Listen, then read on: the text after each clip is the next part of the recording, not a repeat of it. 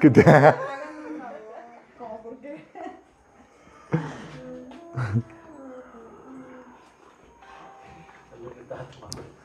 Chicos, ¿cómo van con su...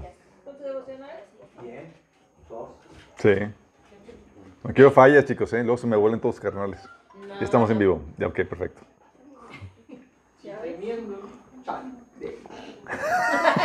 Chale. Toda la razón. Así es, chicos. Ok, vamos a orar. Estamos ya en la sesión 10, ya casi terminamos.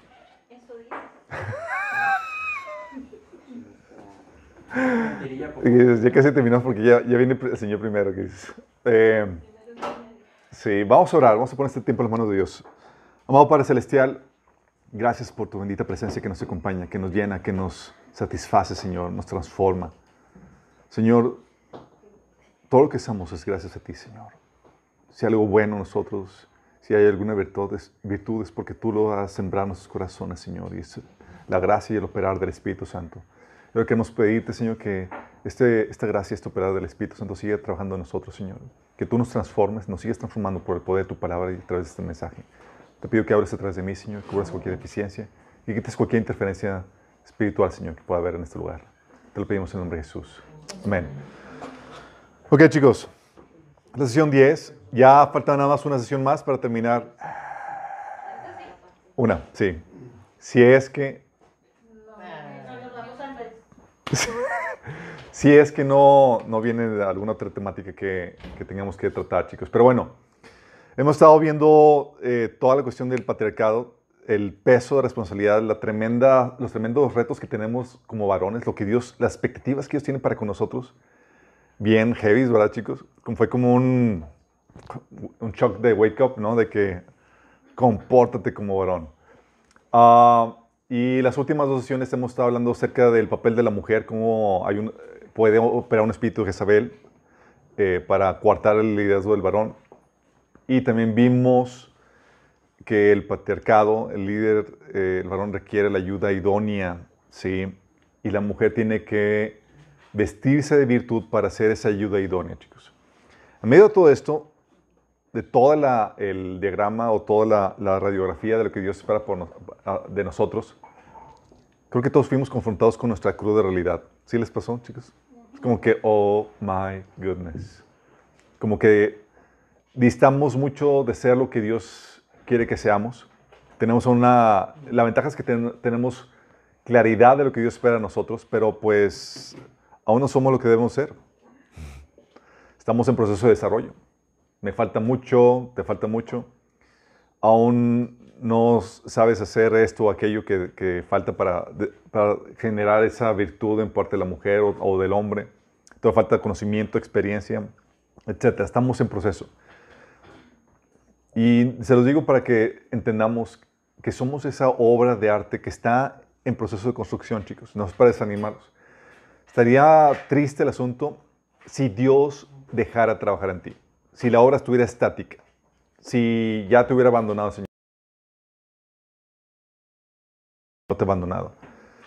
Estamos en proceso de desarrollo, de perfeccionamiento. Pero lo, lo, más triste, creo que para muchos, es que la persona con la que están dista mucho de ser la que, la que, con la que quisieran. ¿Sí? A veces, de hecho muchas veces, los detalles, los errores de una persona, los, detalles y errores de uno pesan mucho menos que los de tu prójimo, especialmente con el que estás viviendo. Sí. Y este, esto que hemos estado viendo, si ya veías errores en tu marido, en tu esposo, en tu varón, en tu padre y demás, pues ya salieron más detalles que antes no veías. Sí. Ups, mi esposo nomás no toma el liderazgo espiritual en, en, en, la casa. Por ejemplo, he estado recibiendo, justamente esta semana, me pidieron consejería matrimonial por esa situación de que mi esposo nomás no toma liderazgo. ¿Y quién crees que estaba tomando la iniciativa e empujando al esposo? La esposa, obviamente, sí. Oye, comentarios de que mi esposo no se quiere meter con Dios en serio, tengo que estarlo jalando yo, tengo que tomar liderazgo espiritual en la casa porque mi esposo nomás, si, si no hago yo algo para la creencia espiritual de los niños, él no lo hace. O, o, peor, oye, es un flojo que mal provee para la familia, o es un esposo adicto al trabajo que no da tiempo para la familia. O mi esposa, mi esposo dista mucho de ser líder que, que espero que sea. O en vez de ser una persona de inspiración, tu, tu varón es una fuente de vergüenza. Puede darse, chicos. O- mi esposa no es una mujer virtuosa. No se deja dirigir, rezongona, desatiende las responsabilidades de la casa. O en vez de ser mi ayuda idónea, es un lastre, una carga. Dos cuestiones pueden darse, chicos. Puedes darte cuenta que, ups, o sea, la persona con la que estoy, si antes ya le había defectos, a, a partir de este ideal que Dios nos presenta en su palabra, se remarcan esos defectos. Y es una realidad que nos amarga a muchos y nos desanima. A muchos les pasa eso. Pero a muchos se dan cuenta de que con el chavo con el que están saliendo, el novio, pues no es. Sí, pero eso tiene solución. Oye, pues ya, ya estoy viendo la radiografía, lo que Dios espera de, de- de- del varón, del líder de la casa, y este novio nomás no se le ve por dónde. Sí. La ventaja de cuando eres novia, cuando hay, cuando estás en plan de novios o todavía en ese en estatus de la relación, es que lo puedes mandar a volar. Sí. No, sí, cuando ya te casas, cuando hay cónyuge. Sí. Aquí cuando estás con, ya de novio, gracias por participar. El que sigue, sí. O eres muy bonita, pero no tienes lo que necesito para hacer el trabajo de Dios. Eh, no, no tienes lo que necesito para que me ayudes en el trabajo que Dios me ha encomendado. O lo siento, no tienes que, lo que se requiere para ser un buen líder. No me veo sometiéndome a ti. ¿sí? Y esa etapa de noviazgo te ayuda a distinguir y a filtrar ese proceso de reclutamiento, que es muy importante para que, para que cuando estés casado no sufras las malas decisiones de, de la, la persona que escogiste. Pero si estás en una relación en la que no puedes salir, ay, necesitas mucha misericordia. En teoría, los eh, defectos de en nuestro cónyuge, cuando los vemos, somos pacientes y misericordiosos porque también reconocemos que tenemos defectos nosotros. ¿Verdad? Completamente. De hecho, la Biblia te pone una, una de las razones por las cuales el sumo sacerdote era compasivo con los descargados, es lo que dice Hebreos 5, del 1 al 3. Dice, todo sumo sacerdote es escogido de, entre los hombres, el mismo es nombrado para representar al pueblo ante Dios y ofrecer dones y sacrificios por los pecados. Él puede tratar con paciencia a los ignorantes y extraviados, ya que él mismo está sujeto a las debilidades humanas. Por tal razón, se ve obligado a ofrecer sacrificios por sus pecados, como también por los del pueblo. O sea, sus detalles, sus pecados, por cual tenía que pedir perdón y ofrecer sacrificios a Dios por ellos, era lo que le ayudaba a ser compasivo con los demás. Y en teoría sí debería ser, ¿sí? Por algo eh, Jesús nos dice, enseñó en el Padre Nuestro que parte de la oración es, Padre, perdona nuestras ofensas como también nosotros perdonamos a los que pecan contra nosotros. O la parábola del siervo, del siervo eh, que no fue misericordioso, ¿se acuerdan? Que le recriminó su señor, le dijo, siervo malvado, te perdoné toda aquella deuda porque me lo suplicaste. ¿No debías tú también haber compadeci- haberte compadecido de tu compañero, así como yo me compadecí de ti? Entonces, en teoría, por esa gracia, esa misericordia que hemos recibido por nuestros pecados y nuestras fallas, nosotros debemos de dar lo mismo. ¿sí? En teoría, los usamos a nuestro cónyuge que tiene las fallas y demás como un espejo para tratar lo que nos, nos falta pulir a nosotros en nuestra relación con Dios. ¿Sí? Como les he platicado, oye, ¿tienes algún problema con tu esposa? Vas que te quejas con Dios y Dios te dice, ¿verdad, hijito? Usted comprende. Y el Señor te lo voltea y dice, y dice, vaya, por fin tu esposa me ayudó a hacerte ver algo que por años has tratado de hacer ver en tu vida. Y el Señor hace eso. De hecho, por eso dice Mateo 7, del 3 a 5, ¿por qué te fijas en la astilla que tiene tu hermano en el ojo y no le das importancia a la viga que está en el tuyo? ¿Cómo puedes decirle a tu hermano, déjame sacarte la astilla del ojo cuando ahí tienes una viga en el tuyo? Hipócrita, saca primero la viga de tu propio ojo y entonces verás con claridad para sacar la astilla del ojo de tu hermano. Entonces, en teoría, usamos esas fallas que vemos en nuestro prójimo, nuestro varón, nuestra mujer, para pulirnos, refinarnos nosotros. En teoría. La realidad, sin embargo, es que suele pasar que la gente se amarga y se resiente, chicos. ¿O no?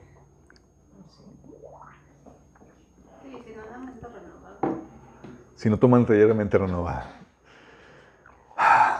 Hebreos 12:15 dice, nos advierte, cuídense unos a otros para que ninguno de ustedes deje de recibir la gracia de Dios. Tengan cuidado que no brote ninguna raíz venenosa de amargura, la cual los trastorna a ustedes y envenena a muchos. Nos advierte la raíz de amargura, chicos, que puede venir a contaminar las relaciones. Esa raíz de amargura que se manifiesta en el reclamo. ¿Por qué? Porque no está cumpliendo tus ideales, tus expectativas y hay un resentimiento, hay un reclamo, ¿sí? Hay una amargura porque no se está dando las cosas como tú quieres que se den, no te están satisfaciendo como te gustaría que lo hicieran. El reclamo que se manifiesta en la queja, la crítica, los pleitos y hace que la relación dentro del hogar se vuelva tóxica, al punto que Proverbios 2, 19 dice que mejor es vivir en el rincón del terrado que como mujer rencillosa en casa espaciosa. O sea, ahí te ves. ¿Sí? Que se- también se manifiesta en el maltrato.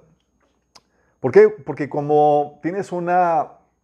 No, tienes algo contra tu prójimo por lo, por lo que está haciendo o por lo que no está haciendo, porque no está cumpliendo tus expectativas, hay una especie de venganza, chicos. ¿Sí? ¿Te acuerdas el caso de Agar y Sara?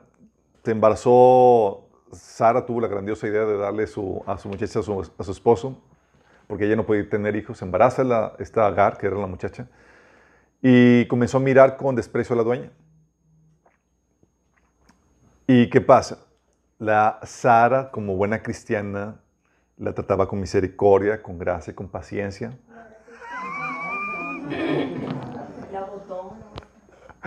Dice en el versículo 6 que de tal manera Sara comenzó a maltratar a Agar. Y eso sucede no solamente en esa relación de señora con su muchacha, sino en relación matrimonial. Oye, ah, me hiciste esto y ¿qué empiezo? Empieza a darse, se empiezan a dar unos a otros. La venganza, le respondes de la misma forma o como se merece. ¿Sí? Los desplantes, malas caras, actitudes, tonos desagradables, la falta de respeto, gritos, insultos, etcétera o la falta de amor manifestada en la cero amabilidad. ¿Por qué? Porque pues, hay maltrato que, que se manifiesta por esa, esa rencilla, ese, ese dolor que tienes ahí que no se ha lidiado. Entonces quieres vengarte de una forma u otra, quieres dar lo que se merece. Entonces puede hacer en, ese reclamo, en ese maltrato o en la huida. Es que ya no aguanto. Sí. Sarai, dice ahí en Génesis 16, 9, que Sarai comenzó a tratar a Agar con tanta dureza que al final ella huyó. Y es lo que sucede muchas veces en las relaciones matrimoniales. Ya no aguanto. ¿Sí? Por esos maltratos, esos reclamos y demás. Y pues si es mejor estar en, el en la esquina de un terrado que en la casa, pues mejor me voy a, otra, a otro lugar. Y la huida, chicos. ¿Sí? ¿Se acuerdan que el Señor le dijo a Agar cuando huyó por el maltrato de Sara? El Señor se dice, a veces creemos que Dios está con nuestra misma agenda y con nuestras mismas metas como que ya, ya soy libre y demás, y le, se le aparece el ángel de- del Señor y le dijo, regresa a tu señora y sométete a su autoridad. No, Señor, estoy recibiendo abuso de parte de ella. Regrésate. Pero si pasa, chicos, por causa de esas discrepancias o por esa fricción que hay, la típica huida, quiero el divorcio. Sí. Si las veces que en las pláticas, eh, en las consejerías matrimoniales me salen con eso. Es que ya me quiero divorciar y demás, o me, me está pidiendo el divorcio. ¿Por qué? Porque es la salida fácil. Sí. O la otra, tal vez no el divorcio, pero me voy a la casa de mis papás. O me voy a dormir a otro cuarto. la huida, chicos. Y es que lo que hacemos es que buscamos el cambio de la pareja, no porque la amemos, sino por egoísmo. Buscamos nuestra comodidad. Sí. ¿Realmente hay un interés genuino en la pareja? Generalmente no. Generalmente es, quiero estar cómodo. Quiero estar cómoda. Si fuera por amor a él o ella, no estarías enojada o resentida, sino dolida por todas las bendiciones que se está perdiendo tu pareja. Estarías llena de compasión. ¿O no? Pero como es por amor a ti, estás enojada porque no cumple con tus expectativas, por todas tus incomodidades y penurias que te hace pasar. ¿Quieres que cambie? No por amor, sino porque deseas estar cómoda. Sí. Y así me pasó esta semana. Me estaban, por, estaba muy, con mucho trabajo, me estaba, buscando una pareja. Y era esta, esta chica, bien intencionada, pero con, con mala motivación. Era como que quería, es como que, habla con mi esposo, habla con mi esposo para que, así como que corrígemelo, cámbiamelo para que ya pueda. ¿Y qué creen que hicimos? ¿Cuál es- acudimos? Sométete. Y eso nos lleva, entonces, oye, entonces no debemos de buscar que cambie nuestra pareja. ¿No es posible? O sea, ¿es posible que podamos ayudar a cambiar a alguien? ¿Qué opinan, chicos? Sí, sí es posible, chicos. Ya se nota que aquí una hermana tomó los talleres. Sí es posible, chicos. Pero fíjate, no se puede asegurar, pero sí, sí es posible. Y la Biblia te enseña que apuestes y inviertas en esa posibilidad, aunque no sea segura. ¿Cómo que no segura? La Biblia dice que si crees, tú serás tú y tu casa. No, no dice eso. No, no dice eso, chicos. Cuando está hablando de que crees tú y tu casa, está eh, utilizando la, sintaxis implicando de que si crees tú y cree tu casa, van a ser salvos. ¿Sí? No está diciendo que crees tú y por un 12 por mí, por todos mis amigos, ya somos salvos todos. No, no, no opera de esa forma. ¿Sí? ¿Cómo sabes eso? 1 Corintios 7, del 12 al 13, o del versículo 16, dice este Pablo, ¿cómo sabes tú, mujer, si acaso salvarás a tu esposo? Fíjate, Pablo poniéndolo como posibilidad, no asegurándolo. ¿Cómo sabes tú, hombre, si acaso salvarás a tu esposa? Hablando de, o sea, hay una posibilidad, no podemos asegurarlo, pero está esa posibilidad. ¿Sí? ¿Y qué está diciendo? Está animando Pablo que, eh, invierte en esa posibilidad, arriesga en esa posibilidad. Pero sí es posible. De hecho, tal así que Pedro le dice en primera de Pedro 3, del 1 al 2 a las esposas, asimismo, esposas, sométanse a sus maridos, de modo que si alguno de ellos no cree en la palabra, puedan ser ganados más por el comportamiento de ustedes que por sus palabras. Hablando de que sí es posible ganarte al marido, sí es posible propiciar un cambio en él. Sí. Um, por eso Pablo le decía a, a los cristianos que si tenían un cónyuge no creyente, les decía, gracias a Dios decía, digo yo, no el Señor, o sea, no te divorcies, no te separes. ¿Por qué? Porque Él se convierte en tu campo misionero. Y es aquí donde, ok, es posible. Vamos a ver los principios para cambiar a una persona. ¿Quieren saber los principios? Sí. Sí. Quiero cambiar a, a mi cónyuge. Perfecto. Principios para cambiar a una persona. Principio número uno. Primero cambias tú. Ay, ay, vengo de Esquina. Ay, sí, estuve en la tierra de Martín Lutero. Ah.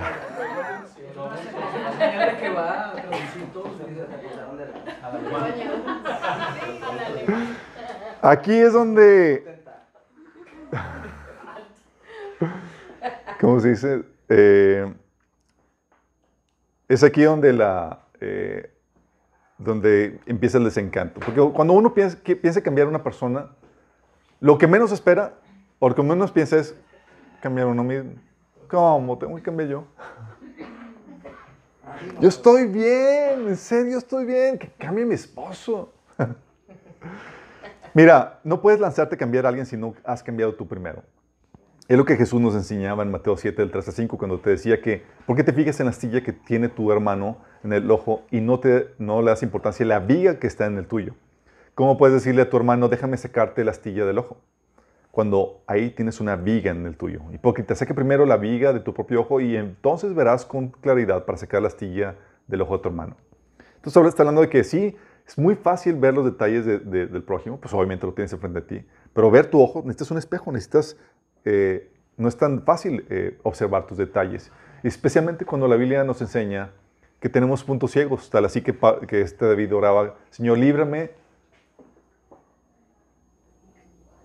líbrame de, mis pecados, de los, los pecados que me son desconocidos. 1 Pedro 3, del 1 al 4, por eso también te decía que la manera en cómo se ganaba a los maridos, decía, dice, ellos eran ganados al observar la vida pura y la conducta respetuosa de ustedes con la belleza interior. Está bien, gracias. No, pues no, que sí, que sí.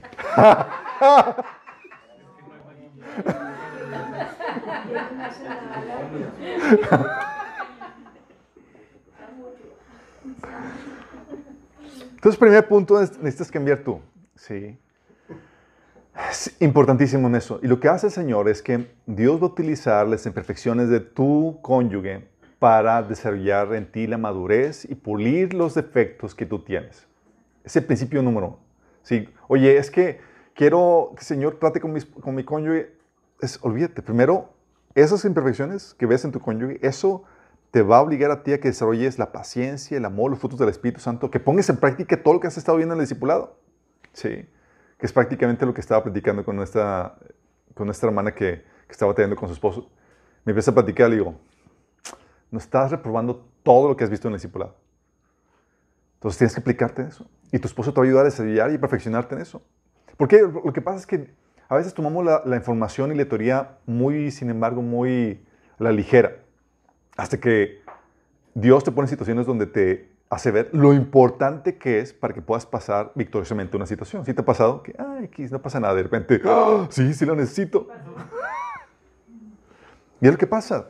Señor te lleva a pulir, a desarrollar eso. Eso lo vimos en el taller de matrimonios. Es un pequeño repaso. De hecho, de hecho a detalle, vemos en el taller de matrimonio, en la sesión 1, de la sesión que se llama Cámbialo y la otra sesión Cámbialo bien. Sí. Porque también lo puedes cambiar mal. Entonces, ¿qué tienes que primero cambiar? Tu aprovechar a tu, las deficiencias o las problemáticas que tiene tu cónyuge para cambiarte, para perfeccionarte. Oye, es que, decían, es que, que, que injusto que yo esté llevando toda la carga, que yo esté buscando al Señor, pero Él no, eh, X. No depende tu bienestar de si cambia o no tu cónyuge. De hecho, no puedes cambiar tu cónyuge. Tienes que comenzar cambiando tu actitud y, y cambiándote a ti mismo. Entonces, no depende de eso. La otra, la otro eh, principio para cambiar a una persona es la motivación correcta. ¿Cuál motivación creen que debe ser? ¿Tu comodidad? ¿Por qué querías cambiar a una persona? Porque realmente te, te molesta que esté, eh, su, te molesta su, su, madurez porque está, no está recibiendo las bendiciones de Dios para su vida, porque eh, está perdiéndose la, los planes de Dios para su vida. ¿Es eso? ¿Por qué no está cumpliendo el propósito? Sí, sí, claro.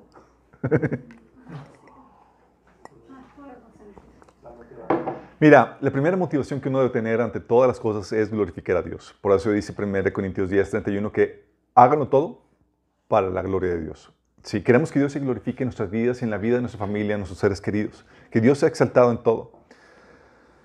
Pero segundo es que, en teoría, tú estás satisfecho en Dios. Y no requieres nada más de Dios, ¿verdad? no requieres que cambie tu marido, tu cónyuge para que seas feliz, ¿verdad? En teoría. La Biblia dice en Salmo 73, 25, ¿a quién tengo yo en los cielos sino a ti? Y fuera de ti, nada deseo en la tierra. O sea, teniendo a Dios ya satisfecho. Salmo 63, del 1 al 5 dice, mi alma tiene sed de ti, todo mi ser te anhela cual tierra seca, extenuada y sedienta. Lo dice, tú me satisfaces más que un suculento banquete. O sea, Dios satisfaciéndote, Dios siendo todo tu deseo, ya lo tienes Él, tienes todo. Sí, por algo decía eh, Pablo en Filipenses 3 del 7 9 que, sin embargo, todo aquello que era para mí ganancia, ahora lo considero pérdida por causa de Cristo. Es más, todo lo considero pérdida por razón del incomparable valor de conocer a Cristo Jesús, mi Señor. Por Él lo he perdido todo y lo tengo por estiércol a fin de ganar a Cristo y encontrarme unido con Él. ¿Verdad que? O sea, teniendo Cristo, además, ya no necesitas que tu esposo cambie, no. Eso es punto y aparte, ¿verdad?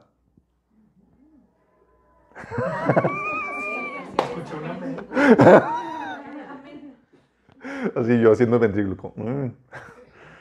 Uh, es, en teoría así es, chicos. Recuerdo situaciones cuando eh, en, nuestros, en nuestro matrimonio, al inicio, obviamente hubo el acople, los conflictos y demás, y yo llegaba con el Señor, Señor, es que la mujer que tú me diste, demás, ese es mi cuatito. Y el Señor llegaba conmigo y me decía, ¿a poco no soy yo suficiente para que seas feliz? Yo, sí es cierto, Señor, o sea, te tengo a ti, tengo todo. Y en medio del conflicto y demás, yo estaba feliz, desbordando de alegría y de plenitud por la presencia de Dios, porque tengo lo más importante y lo más valioso. Y mientras que mi esposa estaba toda así, eh, gruñis con las situaciones que estamos viviendo, y estaba de, con una sonrisa de, oreja a oreja. Sí. Y eso propició un cambio en ella, porque Dios se está tratando conmigo. Pero en teoría, tú estás pleno satisfecho en Dios. Tú no requieres, ah, que es que cambia, porque si no cambias, no voy a ser feliz. ¿Verdad? En teoría, eso está de más. Tú ya eres feliz. ¿Verdad? En teoría, tú buscas el cambio de tu cónyuge por amor a Él, ¿verdad? Sí, amén. Amén.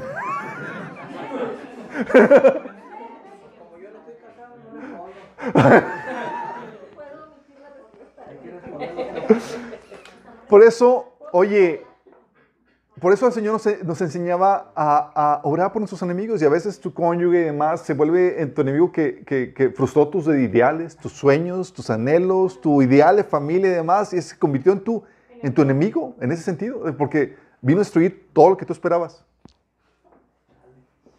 Pero tú, como estás pleno en el Señor, tú sabes que no dependes de eso para ser feliz. Tú ya tienes lo importante que es a Dios. Y el Señor te dice, yo les digo, ama a tus enemigos. Ora por los que te persiguen. Desea, eh, de esa manera estarás actuando como verdadero hijo de tu Padre que está en el, en el cielo. ¿Sí? O sea, que te preocupes por tus enemigos, que ores por Él, por su bienestar, por su salvación. Porque realmente hay amor. Dice, pues el día, Él da de la luz del sol tanto a los malos como a los buenos y envía lluvia sobre los justos y los injustos por igual. Si solo amas a quienes te aman, ¿qué recompensa hay en esto? Hasta los corruptos cobradores de impuestos hacen lo mismo. Si eres amable solo con tus amigos, ¿en qué te diferencias de cualquier otro? De cualquier otro? Hasta los paganos hacen lo mismo. Pero tú debes ser perfecto, así como tu Padre en el cielo es perfecto.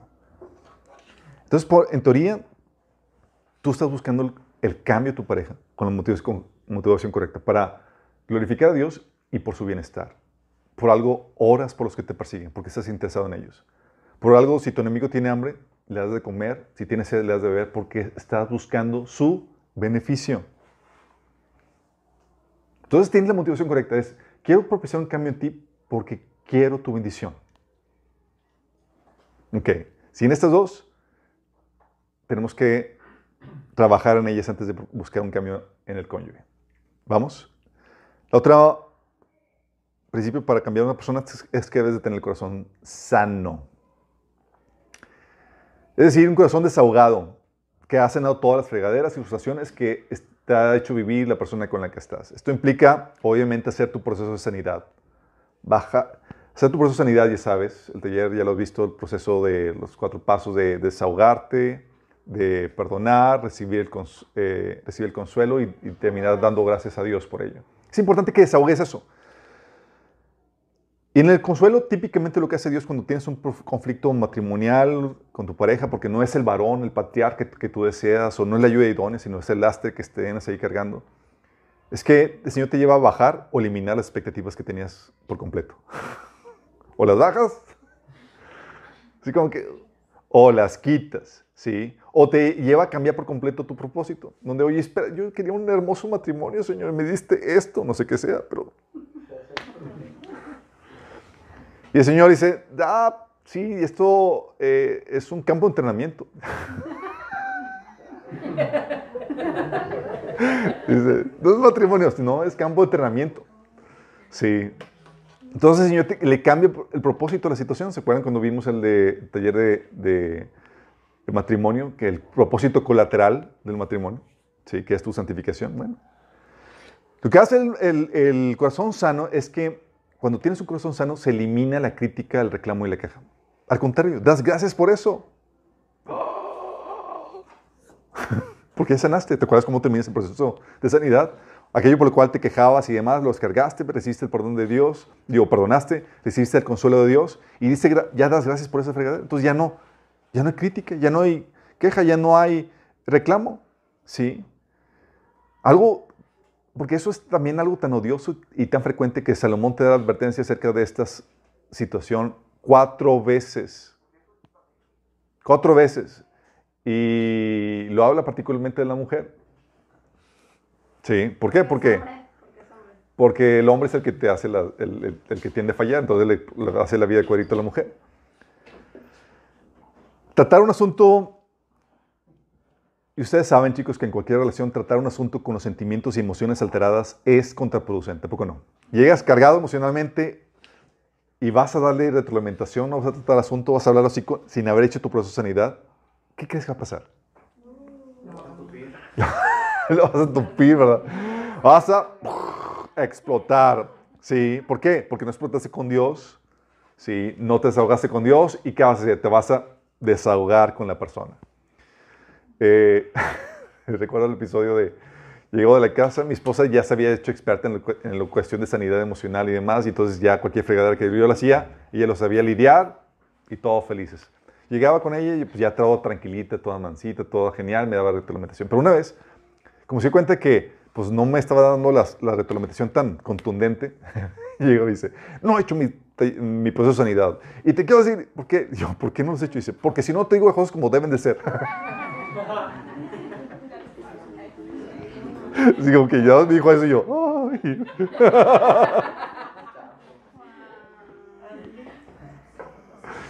Sí, la queja y el reclamo, chicos, son síntomas de dolor, una molestia no lidiada. La queja y el reclamo son una forma de terapiarte con la persona que te causa la molestia, ¿o poco no? Sí. Simplemente no has hecho tu proceso de sanidad. No estás dando gracias por eso. Aún cosas que pides, si se visten de reclamo, es señal de que no se ha lidiado. Sí. El, oye, no dejes sucio el baño versus, amor, me ayudaría mucho con la limpieza si dejas el, limpio el baño cuando, cuando, te, cuando te bañas.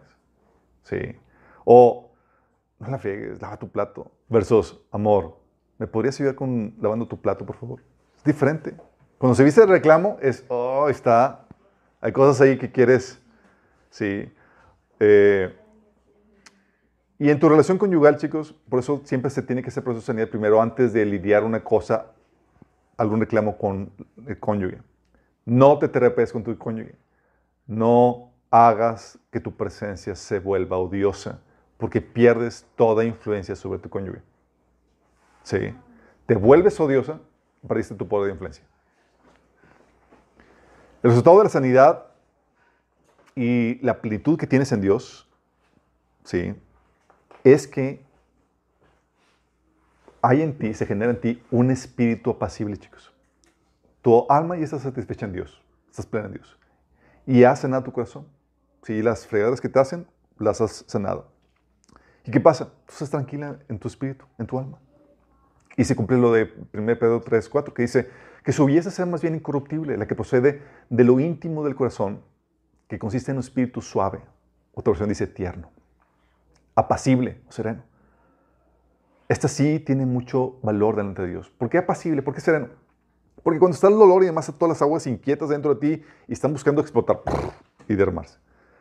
Cuando hace su proceso de sanidad ya está, ya Señor calmó las aguas, está todo tranquilo, apacible, ya no, ya no estás buscando lanzarte contra tu esposo para darle lo que se merece. Entonces obviamente se requiere un corazón sano. También se requiere fe. Fe en la persona, ah, sí, pero fe más bien confiando en el poder de Dios para hacer el cambio en el corazón de la persona. Fe en el poder, en el poder de Dios para hacer el cambio. Dios tiene el poder de reformar a la gente, chicos. Tú eres un ejemplo de ello. Sí. Dios puede hacer cosas maravillosas. ¿No te ha pasado que estás orando por alguien y de repente se convierte y empieza a hacer un cambio y dices. Sí. a veces pecamos por falta de fe, chicos. En teoría no nos deberíamos sorprender. Es como que sí, claro, ya sabía. Sí.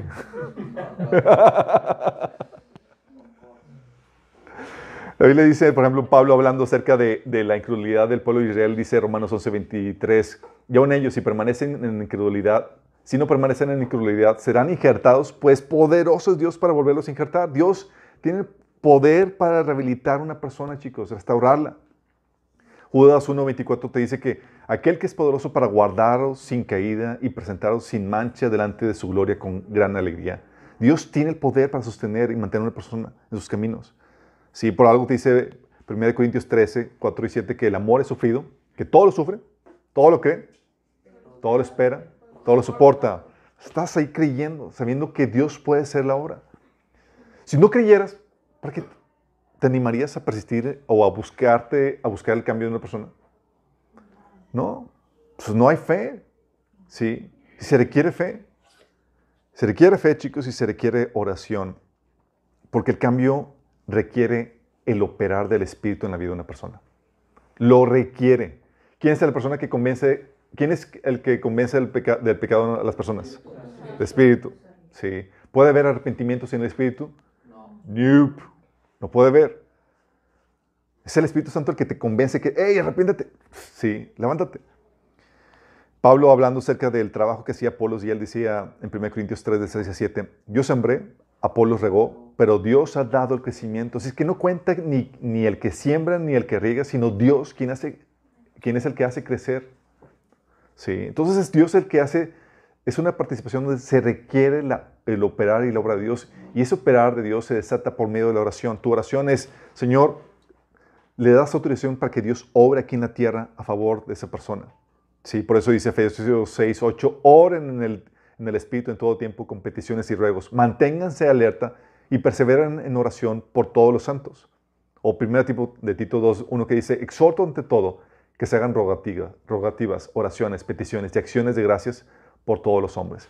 Y a veces, chicos, se nos olvida la participación, el operar del Espíritu Santo.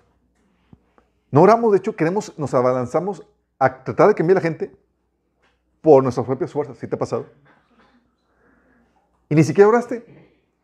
Y le empezamos a hacer de Espíritu Santo. ¿Te ha tocado? De que, oye, la persona está cerrada y demás, pero tú, ay, chinoneando para tratar de convencerlo y demás, y es ya, ¿sí? ¿Por qué? Porque ni siquiera has orado, no confías en el operar del Espíritu Santo. ¿Sí? No estás confiando en la obra de Dios que se desata por medio de la oración que en teoría ya estás haciendo por esa persona. Porque como reconoces que tú en tus fuerzas no es suficiente lo que hagas para cambiar a una persona, estás orando, me imagino. Sí. Debes orar para que Dios pueda desatar eso, operar, chicos. Y Dios es fiel. Entonces requieres la oración. Requieres también amor y los frutos del Espíritu Santo. No, pues está muy difícil cambiar a la gente, ¿verdad? Amor y los frutos del Espíritu Santo. Mm. ¿Saben? Es aquí donde todo el secreto para cambiar a una persona es emular lo que Dios ha hecho para cambiarnos a nosotros. Y eso es parte de esto. Dios nos ganó y nos transformó. ¿Cómo? Conquistando nuestro corazón con su amor. Un amor inmerecido. ¿O poco no? Si tú le amas, tú le eres fiel y más porque Él te amó primero. Por eso el fruto del Espíritu Santo, chicos, es importantísimo. ¿Cómo se manifiesta el amor? En el fruto del Espíritu Santo. Por eso, oye, mujeres, al varón debes de tratarlo con sensibilidad y la delicadeza que te gustaría que te trataran. Fíjate lo que dice Proverbios 15. dice, la respuesta amable calma el enojo, pero la agresiva echa leña al fuego. Personas que es que mi esposo es bien, bien iracundo conmigo y demás, y pues le contestan en la misma sintonía. Sí. No hace nada para contrarrestar eso, para propiciar un cambio. Fíjate lo que está haciendo. Tu respuesta amable puede calmarlo. Wow, tanto poder, tanto poder. Dice, fíjate lo que dice Proverbios 25:15. Con paciencia se convence al gobernante. La paciencia para persuadir a un líder. Y luego dice, la lengua amable quebranta hasta los huesos. ¿Tú te imaginas eso? Que una lengua amable quebrante hasta los huesos. Es el poder del amor de Dios, chicos, el poder del fruto del Espíritu Santo. ¿Te acuerdas cuando vimos el taller de, guerra espiritual? Decíamos que un frente de la batalla se pelea con el fruto del Espíritu Santo. Mientras que el enemigo está, quiere propiciar divisiones, eh, enojo y demás, tú de repente contrarrestas con la amabilidad, con la paciencia, con la prudencia, guardando silencio, sí, respondiendo bien por mal, etc. Con los frutos del Espíritu Santo. Y de repente, así con tu gentileza, ya quebraste unos cuantos huesos. Y el tipo todo dolido, oh, sí, sin saber exactamente qué sucedió. Pero lo que hiciste fue darle en, la torre con, con, los frutos del Espíritu Santo. Porque ¿qué hace el fruto del Espíritu Santo? Los, los frutos del Espíritu Santo empiezan a derretir el corazón endurecido de las personas. Si eran antes reacias, difíciles para contigo y demás, cerradas a ti, el, amor empieza a derretir eso. Y es lo que Dios hace con nosotros. Por eso dice Mateo 7:12. Así que traten en todo, traten ustedes a los demás tal y como quieren, eh, quieren ellos que los traten a ustedes. De hecho, esto es la ley de los profetas. Entonces, al hacerlo, al ser amable, gentil, eh, ser cordial con la persona, lo que hace es que sientes un precedente y pones el tono en la relación. Sí. ¿Te ha pasado que cuando alguien está gritando, lanzando la voz y luego de repente alguien habla, empieza a hablar bajito, empiezan a, a bajar la, la voz? ¡Ay! ¿Qué dijiste? Y empiezan a bajar. ¿Por qué? Porque es lo que sucede. Empieza a poner el tono.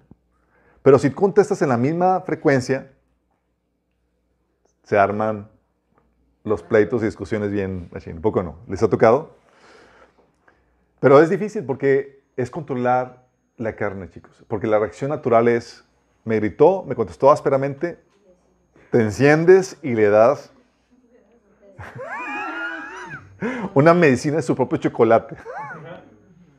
Pero el Señor dice, no, tienes que absorber el golpe y contestar con algo más fuerte, con frutos del Espíritu. Sí. Porque podrás tener todo el derecho para ser exigente o ruda, porque se lo merece, porque así te habló. Pero aprende de Pablo. Fíjate lo que decía Pablo en 1 Tesalonicenses 2.7. Aunque como apóstoles de Cristo hubiéramos podido ser exigentes con ustedes, los tratamos con delicadeza. Sabía el poder de la delicadeza, del trato amable, que es más poderoso que la exigencia. Sí, dice, los, tratamos con delicadeza como una madre que mamanta y cuida a sus hijos. O sea, pudimos haber sido ah, exigentes, pero fuimos amables. Eso es con el fruto del Espíritu Santo. Pero también está el amor. Y el amor, chicos, cuando hablamos de amor, aquí estamos hablando del amor inmerecido, no del amor pagano. ¿Sí? ¿Sabes cómo es el amor pagano? Amas a los que te aman. ¿Y el amor cristiano es? Amas a los que no te lo merecen. Al que no se lo merece. No ha hecho nada, ¿sí? Al contrario, es tu enemigo y te, maltrata más. Ah, es la oportunidad para mostrar el amor cristiano. ¿Sí? Por eso, uh, la estrategia de Dios en ese sentido es eh, al corresponder con amor a la persona que te trata mal y demás, es derretir el corazón, chicos, así como Dios lo ha hecho con nosotros. Dice Lucas 7:47 que el caso de la mujer que estaba llorando a los pies de Jesús, dijo, si ella ha amado mucho, es porque sus muchos pecados le han sido perdonados. Pero que en poco se le perdona, poco ama. Fíjate, dice, ella amó mucho porque, porque recibió mucho amor. Ella se le conquistó el corazón, chicos. Y es lo que Dios hace con nosotros. Y es lo que Dios quiere que tú hagas en la misma estrategia. Ah, sí, así como yo conquisté tu corazón amándote cuando no lo merecías, haz lo mismo. Póvitelas. Por eso dice 1 Juan 4, 19 que lo amamos a Él porque Él nos amó primero. ¿Qué es lo que sucede, chicos? Dice la Biblia que gracias a ese amor inmerecido que ha conquistado cora nuestros corazones, ¿qué es lo que sucede cuando pecas contra Cristo? ¿Cómo te hace sentir? Miserable, ¿verdad? Es terrible.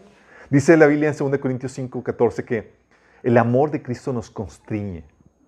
Te sentir mal, así, te desviaste y demás y dices, oh, no puedo ya hacer las cosas que antes hacía porque, porque voy a dañar a mi Cristo. Sí. Y te, y te convence, te ha persuadido porque si uno murió por todos, ahora todos morimos por causa de él. Le entregamos su vida. Por eso dice Romanos 12, del 7 al 21, que tú apliques la misma estrategia. Dice, no devuelvan a nadie mal por mal. Compórtense de tal manera que todo el mundo vea que ustedes son personas honradas. Hagan todo lo posible por vivir en paz con todos. Queridos amigos, nunca tomen venganza. Dejen que se encargue la justa ira de Dios. Pues dice la Escritura, yo tomaré venganza. Yo les pagaré lo que, lo que se merecen, dice el Señor. En cambio, si tus enemigos tienen hambre, dales de comer. Si tienen sed, dales de beber. Al hacer esto, amontonar- amontonarás carbones encendidos de vergüenza sobre su cabeza. No dejen que el mal los venza. Más bien, venzan el mal haciendo el bien. Es bueno con los malos. O sea, te maltrató, te insultó, te hizo cosas más. Es, eh, no le correspondas de la misma manera. Es más, atiéndelo con más amor. Derrite su dureza. dolor. Dice que va a hacer que se sienta vergüenza, que se sienta mal en su comportamiento. Es decir, vas a propiciar un cambio. Un cambio, chicos. Dice, al hacer esto, amontonarás carbones encendidos de vergüenza sobre su cabeza.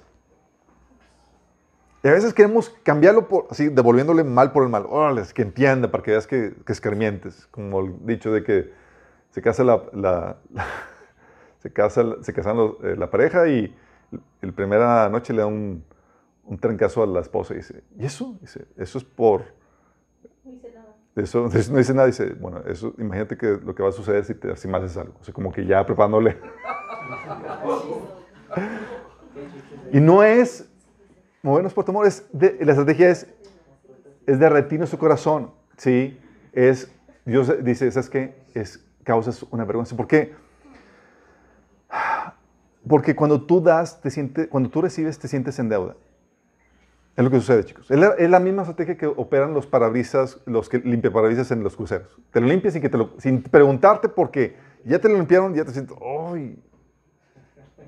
Y tú quieres, no, no, no, no, no, ¿por qué? Porque no quieres sentirte mal.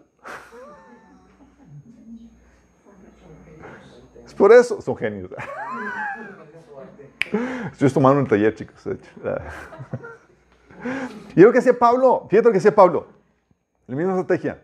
2 Corintios 12, del 14 al 15. Dice, miren, que por tercera vez estoy listo para visitarlos y no les haré ninguna carga, pues no me interesa lo que ustedes tienen, sino lo que ustedes son. Después de todo, no son los hijos los que deben ahorrar por los padres, sino los padres para los hijos. Así que de buena gana me gastaré todo lo que tengo y hasta yo mismo me desgastaré del todo por ustedes. Si los amo hasta el extremo, ¿me amarán menos? ¿Te das de lo que está haciendo? Está diciendo Pablo, te doy en exceso y me desgasto por ustedes. Y tú, ay, Pablito, no me amas tanto, me haces sentir comprometido. Y es lo que Dios quiere hacer con nosotros. Y es la manera que tú quieres que se propicie un cambio. Que ames merecidamente para que la persona se sienta, sí, o sea, ya el corazón, ya se siente comprometido contigo. Por eso, aparte de las responsabilidades normales que tienes, o sea, ¿qué más puedes hacer por una persona? Por tu cónyuge. Sea, considera sus peticiones y deseos y comienza a satisfacerlos cuando sea posible y particularmente cuando menos se lo merece. Eso. Sí. Considera sus metas personales, dale tu apoyo de alguna manera. En agradecimiento, ¿qué va a pasar? Él va a empezar a hacer cosas por ti. Porque darte su corazón. Ya se siente en deuda. Sí. Porque no, puede, no podemos cerrar continuamente los ojos a las acciones eh, consideradas y amorosas. No puedes, el corazón ya te, hace sentir miserable. Se te trata muy bien, es amable, ve todo por ti, y tú siendo grosero y demás, es, no puedes. Y aún si tu esposo no lo nota, porque hay gente que es bien, sí, tú puedes ser astuta en, en esta situación y expresar tus sentimientos. Oye, ¿no notó el nuevo platillo que tú le preparaste? Sí. Y estás dándole más de lo que se merece y demás. Puedes decir, amor, siento mal que, me siento mal porque siento que no te gustó el nuevo platillo que con mucho esfuerzo preparé para ti. Tenía la ilusión de que te fascinaría.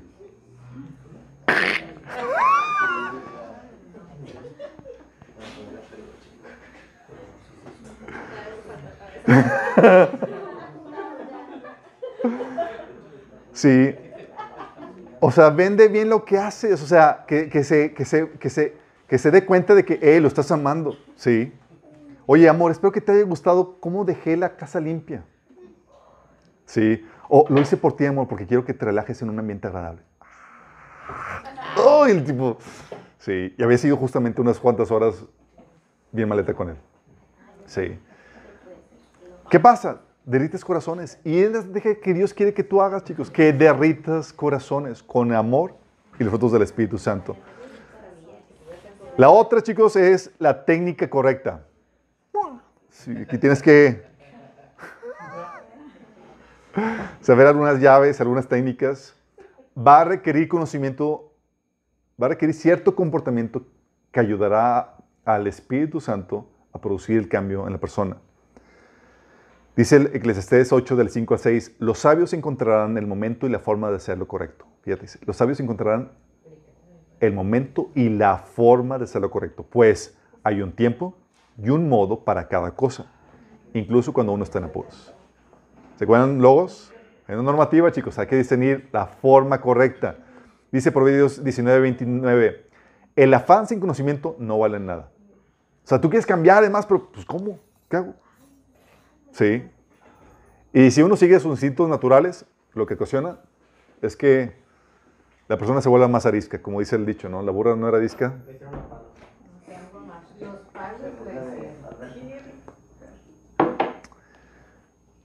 Entonces, la técnica correcta. Ahorita vamos a ver las técnicas, varias técnicas. La otra es la paciencia y la persistencia. Paciencia y persistencia. ¿Por qué? Porque no es un cambio que se logre de la noche a la mañana. Pero gota a gota la piedra se quebranta, chicos. Sí, no es como que ya voy a aplicar el día de hoy y el día de mañana, ¿cómo, cómo va? ¿Ya cambió? no. Es persistencia, persistencia. Toma tiempo. Por eso dice Galatas 6.9, no nos cansemos pues de hacer el bien porque a su tiempo llegaremos y no desmayamos. No seamos perezosos, Hebreos 6.12 dice, no seamos perezosos, más bien imiten a quienes por fe y paciencia heredan las promesas. Y es aquí donde tienes que evitar el reclamo, el reclamo cuando falla, chicos. Oye, ¿por qué uno espera los cambios inmediatamente? Sí. Él abandona el, ya te lo dije, sí. O si hubieras hecho lo que te pedía. O ya lo sabía. Sí, eso de que, porque ahí no estás mostrando ninguna fe en la persona en que pueda hacer el cambio. Sí, tal, tal como lo pensé. Sí. O solo te pido una cosa y, sí. O no lo puedo creer. O te lo dije. O nunca haces caso, ¿verdad? ¿No lo ves? Siempre tienes que hacerlo la cosa a tu modo, ¿verdad? Típicas cosas.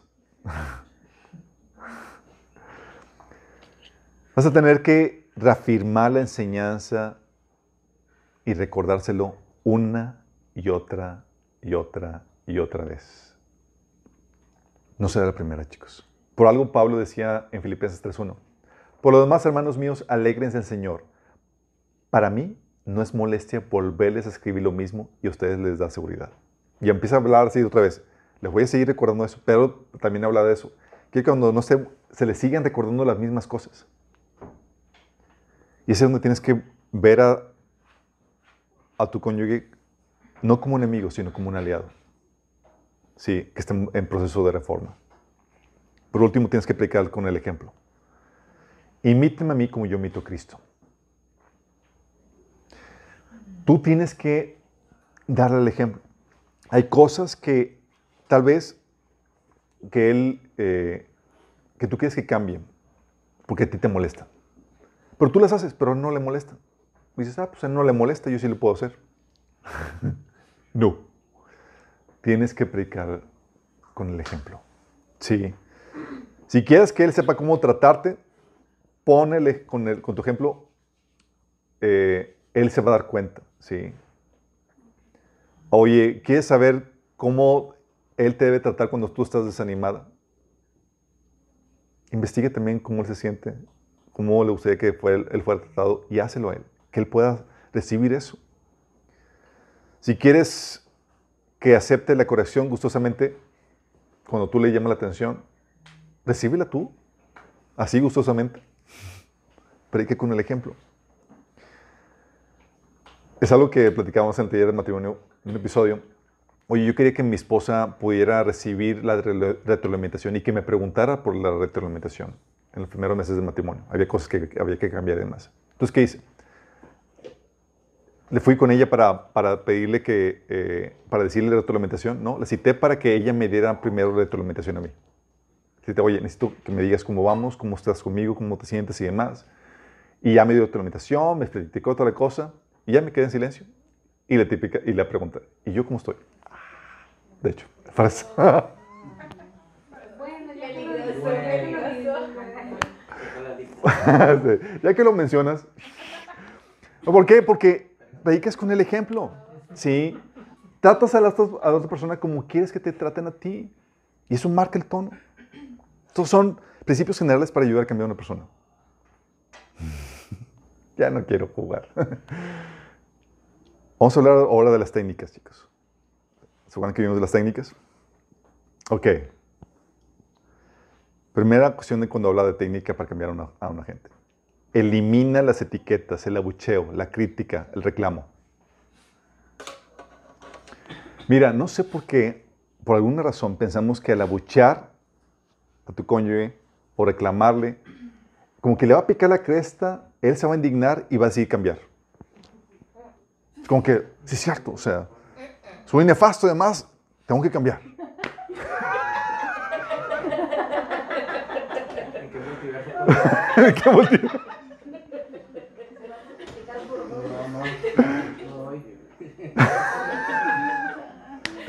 Por alguna razón pensamos que con esos reclamos, esas etiquetas y demás, la, la gente así va a reaccionar, va a despertar así un- de, su, de su situación y, sí, es cierto, tengo que... ¿Sabes que funciona así? Al contrario, produce el, pro- el- el- el efecto contrario, chicos. ¿Cuándo han visto a un equipo de deportes? Imagínense que, si eso funcionara, imagínense las porristas en vez de, de ser porristas, ¿sí? Que para que hacer que su equipo funcione y reaccione así que, ¡buh! Son unos cobardes, unos maletas, no sirven para nada. Y que, ¡ah, sí es cierto! Tenemos que reaccionar para dejar... lo- y van a cambiar. es- Necesitamos un, grupo de abuchadoras para que animen a, las a los chavos a, que, a, a vencer en el, en el equipo, porque lograríamos un cambio, chicos. Un poquito de sentido común, ¿verdad? ¿Qué pasa? Las quejas y los reclamos ocasionan que el varón se, se atrinchere y pelee o salga huyendo y abandone la misión, chicos. Sí. Reclamos, oye, me pones mal, o siempre llegas tarde, o, o tienes una respuesta para todo, o nunca me pones atención, cualquier cosa. Lo que haces, ya. Sí. Se atrincheró, ya se, se cierra y no genera ningún cambio. Las etiquetas lo que hacen es que hacen que, que las personas pierdan fe en su, en su posibilidad de cambio. Es que tú siempre eres así, ya lo etiquetaste. ¿Qué posibilidad de cambio le estás dando? Sí. Es que eres un grosero. Mm, Ya lo etiquetaste, ya lo encasillaste en esto. Y después, si soy un grosero, pues así soy. ¿Ya? Sí. Y lo defines como alguien estático sin capacidad o posibilidad de cambio. La Biblia te enseña que Dios primero nos define de una forma correcta para buscar las reacciones correctas. El Señor a ti no te ve como un pecador, si sabías. Te ve como un santo. Y por tanto, espera ti santidad. Ups, ups, ups. 1 Corintios 1.2 dice, va dirigida esta carta a la iglesia de Dios en Corintios, a ustedes que han sido llamados para, eh, por Dios para ser su pueblo santo. Él los hizo santos por medio de Cristo Jesús, tal como lo hizo con todos los que han, eh, en todas partes invoquen el nombre de nuestro Señor Jesucristo, Señor de ellos y de nosotros. Fíjate, dice que son su pueblo santo. Y tú lees la carta de Corintios y dices, ¿cuál pueblo santo? My goodness, divisiones, contiendas, inmoralidades, celos, pleitos. Dices, ¿qué onda con eso? Pero ¿qué pasa? Lo defines así y dices, ok, es que así ah, eso es- eres llamado, eso eres. Corrige el comportamiento que no va de acuerdo a esa identidad que, que tienes en Cristo. ¿Sí? 1 Corintios 6, del 9 al 11, Pablo decía que ni los fornicarios, ni los idólatras, ni los adúlteros, ni los sodomitas, ni los pervertidos sexuales, ni los ladrones, ni los ávaros, ni los borrachos, ni los eh, calumniadores, ni los estafadores her- heredarán el reino de Dios. Y esta iglesia, chicos, había estafadores, inmoralidades sexuales, había todo esto. Y lo dice Pablo, y eso era, si bien sortido, y eso eran algunos de ustedes, pero ya han sido lavados, ya han sido santificados, ya han sido justificados en el nombre del Señor Jesucristo y por el Espíritu de nuestro Señor, diciendo, ya, eso quedó atrás. ¿Sí? Por lo- por- porque quedó atrás, necesitas renovarte. Ya no eres eso. La gente cambia, chicos. Ezequiel 33, 18 al 10 al 16 habla de que, oye, una persona es justa. Di- Dice el Señor, si lo justo vivirás, pero él se atiene a su propia justicia y hace lo malo, no se le tomará en cuenta su justicia. O sea, el justo puede cambiar y volverse malo. En cambio, si le digo al malo, morirás, pero luego él se convierte en su pecado y actúa con justicia y rectitud y devuelve lo que tomó en prenda y restituye lo que robó y obedece los preceptos de vida sin cometer ninguna iniquidad, ciertamente vivirá y no morirá. El, el justo, el bueno se pu- puede ser malo y el malo se puede ser bueno. La gente cambia. Y cuando etiquetas a una persona, desanimas a cualquier posibilidad de cambio. No, pues eres un necio. ¿Y quieres que deje de ser necio? Esa necedad, tú quieres que desaparezca. Y lo que haces es que lo etiquetas.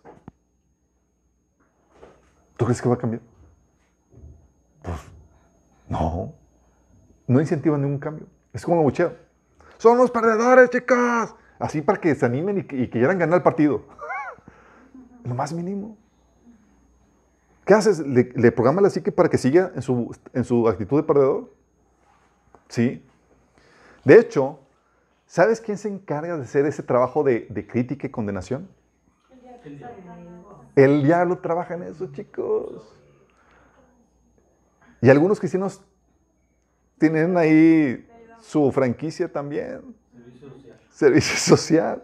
Apocalipsis 12, 17, 12, 10 dice, han llegado, ha llegado ya la salvación y el poder del reino de Dios, de nuestro Dios, ha llegado ya la autoridad de Cristo, porque ha sido expulsado el acusador de nuestros hermanos, el que los acusaba día y noche delante de nuestro Dios. El acusador de nuestros hermanos, chicos. Y los acusaba día y noche. Y eso a veces son, e- ese bucheo, son esa acusación. No puedes, eres bien maletas, no sirves para nada, eres un necio y demás. Y acusación tras acusación. Zacarías 1 del 1 al 4 te presenta un ejemplo de la acusación de, Satanás. Dice que entonces el ángel me mostró a Jesúa, el sumo sacerdote que estaba de pie ante el ángel del Señor. El acusador, Satanás, estaba ahí a la derecha del ángel y presentaba acusaciones contra Jesúa. Estaba, es que este tipo es un desobediente, no sirve para nada, y empezó a acusarlo, ¿sí? Entonces el Señor le dijo a Satanás, yo el Señor rechazo tus acusaciones, Satanás. Así es, el Señor que eligió a Jerusalén te reprenda. Este hombre es como un tizón en llamas que ha sido arrebatado del fuego. La ropa de Jesús estaba sucia como cuando estuvo de pie ante el ángel. Entonces el ángel le dijo a los otros que estaban ahí, quiten esa ropa. Luego se volvió hacia Jesús y le dijo, ya ves, he quitado tus pecados y ahora te voy a dar esta ropa nueva y fina. ¿Lo que hace el Señor, chicos? Y todos lo hemos experimentado. Esa acusación, estoy seguro que todos hemos llegado a un punto donde el enemigo dice, ya, es un pecador, ya, eres bien, ya entrégate eso, ya, tira la toalla, ya no intentes. Porque el abucheo, la etiqueta, la crítica, es lo que hace. Te lleva allá a perder, a tirar la toalla, a darte por vencido. Sí. Y eso no propicia ningún cambio. ¿Y qué viene a ser? Viene el Espíritu Santo. Tú puedes conmigo. Levántate, vuelve a intentar. Un poco no. Completamente diferente. Por eso, tienes que eliminar la etiqueta, el abucheo, el reclamo, la crítica. Eso no cambia a la gente. No lo cambia, chicos. Eso te terapea a ti. Es señal de que nos ha hecho tu, por su sanidad. Tienes que tener fe en su cambio y ser su porrista ofi- oficial. Ser su porrista oficial. Mira, muchos ya no creen en ellos mismos o ya no creen que pueden. Ya han perdido fe en ellos mismos. ¿Y te ha pasado? No, ya para qué. De hecho, en la iglesia en teoría nos animamos unos a otros. Si puedes, inténtalo, vamos a- tú vas a vencer. Yo he pasado por eso, hay luz al final del túnel. Sí, no te des por vencido. ¿Y qué, pasa? Nos convertimos en porristas unos de otros, chicos, para animarnos. Espero que estemos haciendo eso. no, mano. Animarnos, chicos. Como Una, ve- una vez una hermana estaba aquí diciendo, está temerosa porque no estaba muy bien con el Señor. Le dice, es que, hermana, que, que- o sea, tengo, tengo miedo de quedarme en la tribulación. Y la hermana, para animarla, le dice, no, es que la, la guillotina, la guillotina es muy rápida. O sea, no se siente. Las primeras, las primeras veces. O sea, la- las palabras de la... Me dice, tú puedes, conságrate al Señor.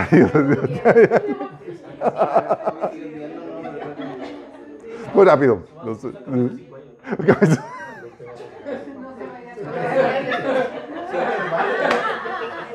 Puedes ver, puedes ver por 5 segundos. O así de solo son siete años. Solo son siete años. Oye. Pero es ahí donde tu fe, como su porrista, suple su falta de fe que los está llevando a tirar la, toalla, chicos. Cuando tu esposo, tu cónyuge dice, no, es que ya, no, es- tú sí puedes. O sea, tú puedes ser ese gran padre que Dios te llamó a ser. Tú puedes ser ese gran esposo. Claro que puedes hacerlo. Tengo fe en que Dios puede ser ese cambio en ti, puedes hacerlo. ¡Ah! Le inyectaste fe. Wow, ah, o sea, en vez de la esposa que sí es bueno para nada, bla, bla, bla, y no sé ni por qué me casé contigo, de repente estás dándole la inyección de fe. Sí, cierto, puedo. Sí. Y te conviertes en el porista oficial. Tú ves las, la, fe y las porras en el caso de Jesús con Pedro. ¿Te acuerdas? Exactamente, le dijo, le dijo Jesús a Pedro, Simón, me vas a negar, dice, sí, dice, pero y dice, Satanás te los ha pedido para sondearlos. Dice, pero he rogado por ti, Simón, para que tu fe no falle. De modo que cuando te arrepientas, vuelves a mí y fortalezcas a tus hermanos. O sea, aunque caigas de más, creo en ti en que te vas a levantar. Y eso lo vas a utilizar para ayudar y bendecir a tus hermanos. No solo cree, está seguro. ¡Qué grueso! Y eso también tiene un impacto en la mente de las personas. Y a, a poco no, chicos, ¿no les ha pasado? Yo porque me- le digo por experiencia personal donde a veces digo, ¿sabes qué? Te dan ganas de tirar la toalla porque no ves potencial en ti. Pero llega el Señor contigo y Él dices, la única razón por la cual persisto, sigo, es por la fe de Dios en mí. No sé qué ve Dios. No sé qué ve. Porque yo no hago nada. Simplemente es, nomás, ok, Señor, nada más porque tú me estás animando. Y porque me echas por porque apostaste en mí. Y si apostaste e invertiste en mí, algo viste. No sé qué. Pero se convierte en tu porrista oficial. ¿Sí? ¿Te acuerdas, Pedro? Le dijo, Jesús, te digo, le dijo Jesús a Pedro, te digo que hoy mismo, antes de que cante el gallo, tres veces me negarás, negarás que me conoces. Sí. Qué triste, qué grueso. Pero luego el Señor lo levanta, ¿te acuerdas? Después de que no tenía la capacidad, de que le dijo, no vas a tener capacidad ni siquiera dar la vida por mí. Pero el Señor lo restaura, le dice, te digo que cuando eras joven podías hacer lo que quisieras. Te vestías tú mismo e ibas a donde querías ir. Sin embargo, cuando seas viejo, extenderás tus brazos y otros te vestirán y te llevarán a donde no quieres ir. Jesús le dijo eso para darle a conocer el tipo de muerte con el que Pedro glorificaría a Dios. Diciéndole, antes no podías, pero yo sé que vas a poder, ahora sí, dar tu vida valientemente por mí. Si tus fallas no te definen. Sí, mi espíritu en ti es el que te define y te moldea para ser esta persona valiente. Y es lo que hace el Señor, chicos. Y tú y yo tenemos que replicar eso. Es que mi esposo es un bueno para nada más. Y se lo dices, no, no se lo digas. Descríbelo. Dale esas palabras de fe. Am- Amor, yo sé que tú puedes ser ese hombre valiente, esforzado, que puede sacar a la familia adelante. Tú puedes. Sí. Dale una descripción de lo que va a lograr, de lo que será. Deja que se defina por los ojos de tu fe. No digo muchos, hemos, han caído en, en desesperanza porque falla tras falla, por to- una, un historial de fracasos donde ya no, ya no creen en, en uno mismo. Sí. Pero es ahí donde, a pesar de eso, ¿sabes qué? Visualizo en ti un buen futuro. Oye, Pablo con la iglesia de Corintios termina diciendo en la segunda carta, decía, nuestras oraciones que lleguen a ser maduros. Y dices, wow, qué tremenda fe de Pablo. Porque yo veo esa iglesia y digo, yo ya los dejé a un lado, chicos, me voy a otra iglesia y ahí se ven. Sí, pero Pablo está orando y dice, hey, yo visualizo su madurez. Esto es solamente algo temporal. Estas fallas, estas cosas son temporales. Ustedes van a ser, es- van a llegar a esa madurez. Sí. De hecho, Juan 21, 18 al 19 dice, les digo la verdad, ah, ah, es lo que Pablo, ve, eh, Jesús le daba, le una descripción a, Pedro de cómo iba a dar su vida por él. Porque le está diciendo, vas a tener la fe, vas a tener la valentía para hacerlo. Por eso la Biblia nos enseña, chicos, ser porristas unos a otros. De hecho, lo que dice Hebreos 10 del 24 al 25, cuando te dice, procurémonos los unos a los otros a fin de estimularnos el amor y a las buenas obras. Estimularnos unos a otros, chicos. Dice, animémonos unos a otros. Con mayor razón, ahora que vemos que, que el día se acerca. Estimularnos al amor, a las buenas obras, animarnos unos a otros. En pocas palabras, conviértete en su porrista oficial. Si no lo catalogas, no, pues es que siempre es así. Ya lo catalogaste, ya no esperas, ya, ya no tienes ninguna fe en que la persona va a cambiar. Pero cuando dices, es que creo que puedes cambiar, creo que puedes mejorar, vamos a trabajar en eso. Lo abordas de forma diferente. Sí, se convierte en una exhortación llena de fe. De hecho, lo que decía Pablo, Pablo tenían muchas deficiencias los, los, cristianos de las iglesias que pastoreaba, pero les decía, les daba exhortaciones llenas de fe. Les decía, hey, inviten a Dios en todo lo que hagan, porque ustedes son sus hijos queridos. Creo que pueden hacerlo. Ustedes son sus hijos, tienen el Espíritu de Dios. Sí.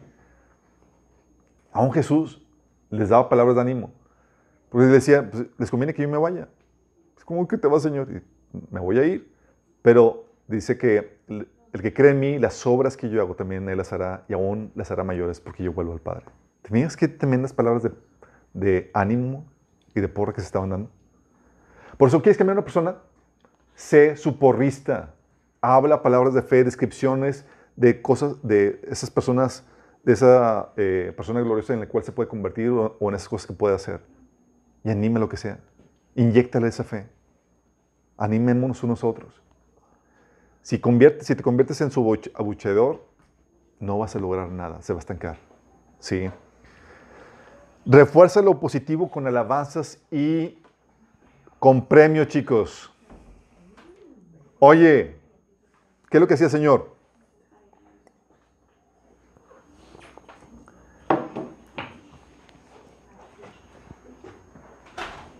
¿Te acuerdas? Eh, Apocalipsis 2, 6 decía, el Señor nos enseña que de los reportes que daba la iglesia, Él alababa y apreciaba los atributos positivos, sus avances, lo reconocía. Decía, pero tú tienes a tu favor, empezaba a nombrar las cosas a favor que tenía. Sí. Porque a veces no nos damos cuenta de lo bueno que tenemos, chicos. Y además vemos lo malo. Y tenemos que reconocer o estar conscientes de que, hey, digo, no estamos, no somos caso perdido. Hay cosas que hemos estado avanzando. Pero a veces se nos cuesta trabajo ver los avances que hemos tenido. ¿Te ha pasado? De que, sí, y demás, y necesitas una retroalimentación de, sí, hay avance. Pero de lo positivo. Del positivo. Es, esa afirmación es la alabanza de que, wow, veo que has logrado esto, has cambiado esto, gloria a Dios. Sí, así como Jesús lo hacía. Tienes que, eh, y, y es, déjame decirte esto, para las mujeres, los hombres se dejan atraer e influenciar por aquellos que, les, que los admiran. Y si tú eres esa persona que reconoce esas cosas buenas, entre todas las malas que tiene, pero reconoce esas cosas buenas, ¿sí? tú te vas a convertir en ese elemento de influencia en, en tu marido para poderlo ayudar en su crecimiento, en su fe. ¿sí? Pero si tú lo ofendes o lo etiquetas o lo bucheas, se va a cerrar y te va a evitar. Ya cerraste tu capacidad de influencia. Entonces, ¿qué pasa? Eh, también se va a cerrar si tú muestras una mayor admiración, una mayor alabanza a otros hombres que no son tu esposo. ¿Sí? O si lo menosprecias, criticándolo y demás, ya sabes que se cierra. Por eso eh, necesitas dar esas palabras de ánimo, de alabanza. Wow, oye, hiciste esto, qué buena onda, esos, esos avances, veo que has cambiado aquello, que se reconozcan. Um, y se debe de hablar um, aún con la expresión correcta. Es decir, tiene que ser una apreciación genuina, chicos. Porque las palabras expresan solamente el 7% de la comunicación. El tono, un 38%. Las expresiones faciales y corporales, el 55%. Es decir, el 93% es no verbal. Tú puedes decir, wow, vas muy bien. La cara tiene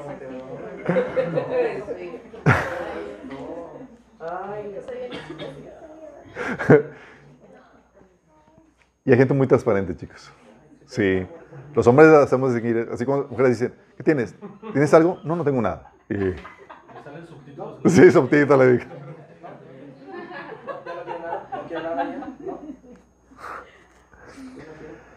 Entonces tienes que apreciarlo, tienes que valorar las cosas buenas y mencionárselas. Es parte de la labor. Sí, ¿por qué? Porque si no aprecias aquello bueno, positivo que tiene, puede desaparecer. Se puede perder. Sí. Ah, también premialo con logros o cambios positivos. Aprende de Dios, chicos. ¿Qué hace el Señor para motivar tu- tus buenas acciones?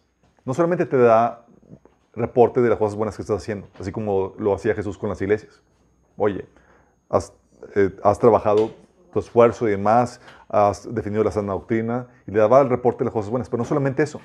Dice en Apocalipsis 12, 22, 12, miren que vengo pronto, traigo conmigo mi recompensa y les pagaré cada uno según lo que haya hecho. Recompensa, chicos.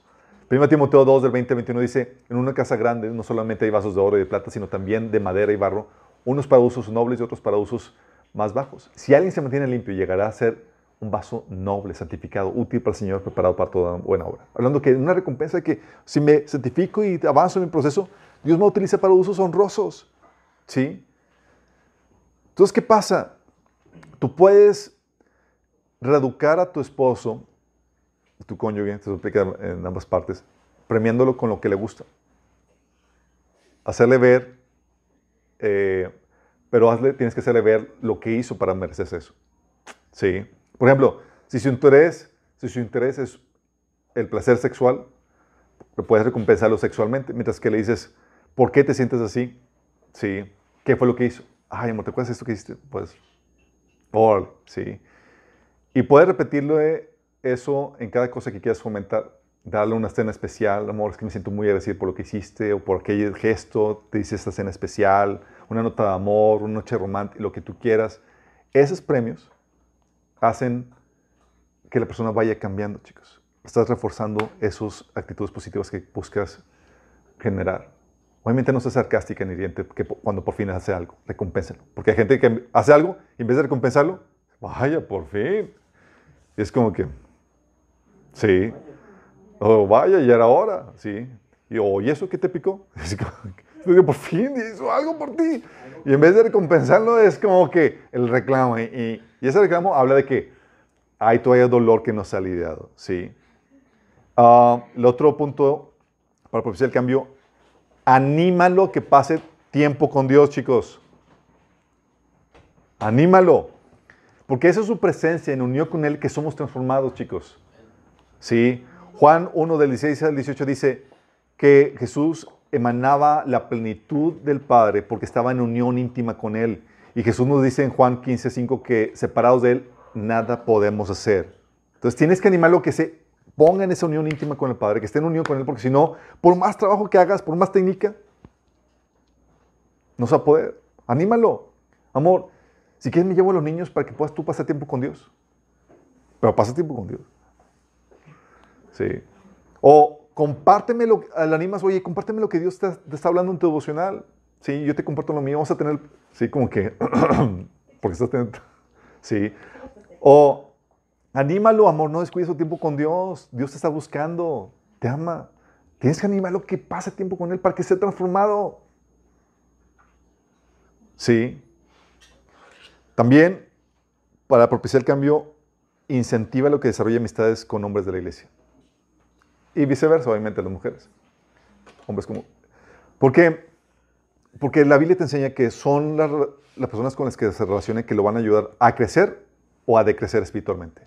Dice Proverbios 13, 20 que camina con sabios y te harás sabio. Únete con necios y te meterás en dificultades. 1 Corintios 15, 33 dice, las malas compañías corrompen el buen carácter. Por eso, oye, quiero propiciar un cambio en mi, en mi marido. Tú debes ser la más atenta de la reunión de varones. Oye, hermano, ¿por qué no hay reunión de varones? sí. Pastor, no han hecho reunión de varones, mi esposo lo necesita. o agárrate a unos hermanos, oye, lleva a la hermana, Gus, eh, George, agárrense a mi esposo, por favor, los encargo. Hagan una carnita asada. Ustedes muestran sabiduría y se le contagian, por favor. Oh, amor, no vas, a ir, no, vas a ir a la reunión de varones. Acuérdate que es jueves de, de, de, varones, hermano. Sí.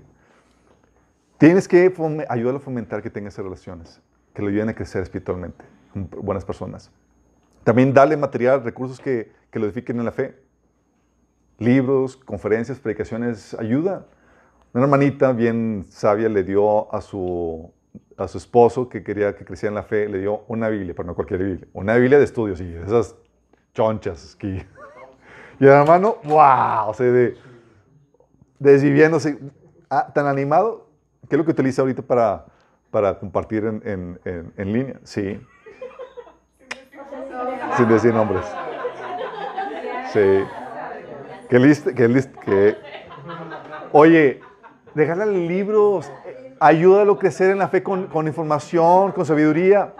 Dale información, oye, infórmale de cosas que le pueden ayudar. Amor, va a haber una conferencia de varones, ¿sí? O, amor, ya salió un nuevo libro de, de Alberto.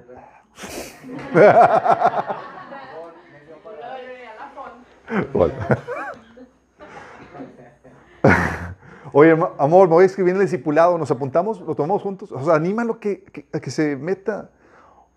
Eh, o situaciones que están pasando, oye, ves que tu esposo está batallando con tal situación o tal cosa. Oye, amor, ya te investigué y creo que tal persona tiene tal seminario, tal cosa que te pueda ayudar en lo que, en lo que me comentaste. O sea, lo, llevas a ese crecimiento, a ese desarrollo. Igual los hombres a las mujeres. Pero muchas veces, por más que le presenten la información, ¿qué crees? No quiere. Y es donde puedes crear el interés, chicos. ¿Sí? Es el principio de Jesús con su público, con Moisés. O el caso de Moisés. Oye, ¿no le interesan las cosas de Dios? Mira, puedes llevar un caballo al abrevadero, pero no le puedes obligar a que tome agua, ¿cierto? Pero puedes ponerle sal en la boca. Sí. Para que le dé sed, chicos. En el, en el hocico, obviamente, en el, caballo, el caballo. ¿Qué, hizo Dios? ¿Te acuerdas lo que hizo Dios para, con Moisés para llamarlo? O sea, ingenioso Dios hace que la zarza esté envuelta en llamas. Dijo, con esto es suficiente. Y, el hombre como que, ¿qué onda? Voy a ir a ver qué onda con eso. Y aquí solito y en privado quería pescarte, Señor. Y le ya, lo manda el Señor y lo llama a liberar al pueblo de Israel. O, o Jesús con las parábolas. Se mete el misterio y demás y los discípulos. Ahora, Señor, ¿qué onda? ¿Qué, qué, significó? No, no ninguno de aquí le, agarró la onda. Ah, pues es que les metió la curiosidad, chicos. Sí. Por eso dice la Biblia, no le los sagrados a los perros, no sé que se vuelven contra ustedes y los despedacen y echen las perlas a los cerdos, no sé que los pisoten. Y la gloria de Dios es ocultar un asunto y la gloria de, los reyes es investigarlo. Por eso, algo que, se vio en el taller de, de, matrimonio es que nunca comuniques información que consideres importante sin crear, primeramente, una ardiente curiosidad en la persona que escucha. Ponle sal, ponle intriga, ¿sí? Y funciona. Eh, es algún ejemplo que vimos en, la, en, la, en el taller de matrimonio. Llega la esposa, le dice, eh, la esposa Melba le dice, oye, recibí una, en la escuela noticias muy desalentadoras de nuestro hijo Randy. No me digas qué era. La esposa, no sé qué vamos a hacer al respecto. Me tiene realmente preocupada. No le he dicho nada. Ya está así, ¿qué, onda? Dice, bueno, ¿de qué se trata? Le dice el esposo. A menos que pueda hacer algo, probablemente acabará costándonos un montón de dinero. Ya, ya no le estás diciendo, pero ya creaste el suspenso para... ¿De qué estás hablando, Melba? dice, la frase, obviamente de yo especial, le añade más al, a lo que va a decir. Dice, ha llamado nuestra maestra Randy eh, y me ha dicho que el niño tiene un problema de lectura. Menos que, que consiga ayuda especial, podría hacerle un impedimento para el resto de educación. ¿Qué quiere decir con ayuda especial? Bueno, hay mucho que yo, no hay mucho que yo pueda hacer, pero ella me dijo que tú sí podrías. O sea, todavía no le dice la solución, chicos. Ha armado la... ¿Qué, qué, qué podemos hacer? De hecho, manifestó que si lo hicieras de forma regular, ello podría precisamente, ello proveería precisamente lo que Randy necesita para superar su problema.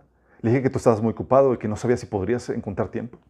Saqué tiempo de lo que sea, pero ¿qué se trata? Dice que la base del problema es que tiene que, tiene que ver con su, sistema, con su sistema motor. si, pu- si pudiera hacer algo como empezar a jugar con él de un modo regular, a tirar la pelota eh, con, eh, de rugby, la coordinación entre sus manos y su vista aumentarían y ella podría, podría ayudarle a, a ponerse al día con la lectura. Sí. Muy diferente a que si hubiera llegado a ella con decir, amor, necesito que empieces a dedicar un tiempo a, tu hijo y que empieces a jugar pelota con él. Muy diferente, ¿verdad? ¿Qué se hizo? Le creaste la, la intriga, le llamaste toda la atención para ponerle eso. Y así tú puedes crear el interés, chicos. Sí, tú puedes hacerlo. Eh,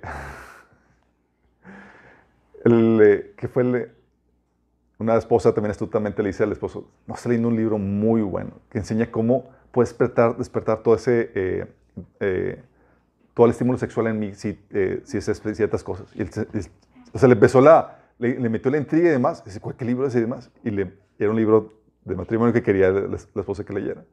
Pero tú puedes despertar eh, el interés siendo astuto. También puedes provocar celos. En ese sentido. Y no co- coqueteando, chicos. Celos. Esta es la estrategia que Dios y Pablo han utilizado. Dice Romanos 11 del 11 al 14. Ahora, ahora pre- pregunto, ¿acaso tropezaron el pueblo de Israel para no volverse a levantar? De ninguna manera. Más bien, gracias a su transgresión ha venido la salvación a los gentiles para que Israel sienta celos. Fíjate, es, no quisiste Israel, no me doy por vencido, ahora vamos a cambiar estrategia, vamos a llamar a tu pueblo para provocarte celos. Pero si su transgresión ha enriquecido el mundo, es decir, si su fracaso ha enriquecido a los gentiles, ¿cuánto mayor será la riqueza que su plena restauración producirá? Me dirijo ahora a ustedes, los gentiles. Como apóstol que soy de ustedes, lo, le hago honor a mi ministerio. Pues quisiera, quisiera eh, ver si de algún modo despierto los celos de mi pueblo para así salvar a alguno de ellos. Fíjate que dice, quiero despertar a celos de mi pueblo para que ellos reciban salvación. Y tú puedes hacer lo mismo con tu marido o con tu esposa. Presume lo que tienes con Dios a tu marido. Oye, es que no le interesa más, presúmele. Puedes decirle, oye, qué hermoso tiempo pasé con Dios. O sea, es increíble cómo te llena su amor y su paz. Esos comentarios como que, mira lo que estoy comiendo, está delicioso. Sí. O no sé cómo lo haría, no sé cómo lo haría sin, sin mi tiempo con Dios para lidiar todo el estrés y las cargas que tengo. Y el esposo cargado, todo estresado además. Sí. Es increíble cómo me levanta. Tú sí en, paz y, y el marido, ah, porque no pasó su tiempo con Dios, pero ya lo presumiste, le estás provocando celos. O no sabes qué paz me trae leer la Biblia. Y él es todo angustiado nada más. Pero tú estás comentando, saboreando tu relación con Dios delante de él. ¿Sí? Y él como que le estás presumiendo lo que le está faltando. Y lo está llevando a que tenga eso. Entonces puedes provocarle celos también para propiciar ese cambio. También instruir, comunicar con amor y buena actitud. ¿Sí? Aprende a compartir tus sentimientos de una manera tranquila. ¿Sí? Ah, tienes que quitar los comentarios mordaces que me has comentado, de ira y demás. Y es aquí donde puedes mostrarte también vulnerable. Porque cuando se dan los comentarios, solamente hay algo que te molestó que hizo y pues puedes llegar con él sin haberte terapiado, sin haberte desahogado con Dios a reclamarle. Pero la estrategia que te enseña la Biblia es que la amabilidad, la vulnerabilidad puede más que el golpe fuerte. Entonces, ¿qué haces? Te descargas con Dios, haces tu proceso de sanidad y sufres y expresas el, do- el dolor sin atacar de vuelta y dejas que Dios te defienda. Pero sí puedes transmitir tus sentimientos. Por ejemplo, en vez de decirle, nunca vuelves a la casa a la hora eh, a tiempo. O has debido, has debido de tener, ah, seguramente tuviste un día muy duro, amor. Apuesto que estás cansado. Y luego más tarde.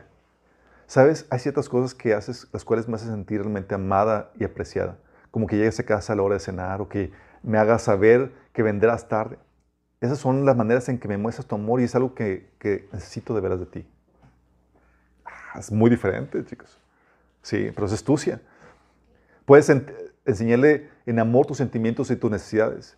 Tienes que entender que el hombre necesita que le enseñes cuáles son tus necesidades y sen- sentimientos y cómo puedes satisfacérselos. Los hombres no leemos la mente, chicas. Sí, no asumas. No des por sentado que Él se debe saber todo de ti porque a ti se te hace natural. El sentido común de las mujeres, chicos, es en cuestión de relaciones, a los hombres nos faltó, ¿sale? Por eso tenemos que tomar talleres de relaciones y demás. Y las mujeres, ah, sí, ya la sabía. Y no idealices la situación. Es que si, si le digo cómo hacerlo, no, vas, no, no, no tiene sentido. No lo voy a hacer de corazón. ¿Qué chiste tiene? Sí. Si te digo qué chiste tiene. Y el hombre ahí co- ahí complicado porque tú estás enojada porque no, no, no, no hace lo que, lo que tú esperas y no le quieres decir qué es lo que estás esperando que haga. Y el tipo, según él, ya hizo todo. Sí. Entonces no idealices eso, tienes que hablar con claridad en ese sentido. Ah, y escoge el momento correcto para hablar de las cosas. Utiliza la estrategia sándwich. Jesús cuando eh, daba los comentarios, daba los, no solamente lamentaba lo, lo- lo malo, sino que mencionaba lo bueno sí, que tiene. Daba luego el comentario negativo y luego al final daba también con un cierre, sabes que vas bien, sí. Porque las personas pueden desanimarse muy fácilmente con los comentarios negativos, chicos. Una parabolilla al final. También establece nego- negociaciones ganar-ganar y con eso terminamos. Amarra sus intereses con los tuyos, chicos. Es el arte de las ventas. Sí. Lo aplicamos a todo, menos a las relaciones matrimoniales, lamentablemente. Y Dios te ordena este principio en Mateo 22, 39, cuando te dice que ama a tu prójimo como a ti mismo. Es decir, busques un bienestar, pero debes buscarlo, un bienestar para ti, debes buscarlo con el mismo nivel para él. Sí. Entonces tienes que pensar en negociaciones de ganar, ganar. Tú quieres algo, perfecto, pero ¿cómo lo hago para que también gane?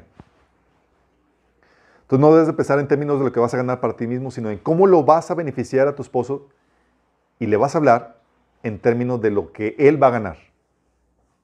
¿Sí?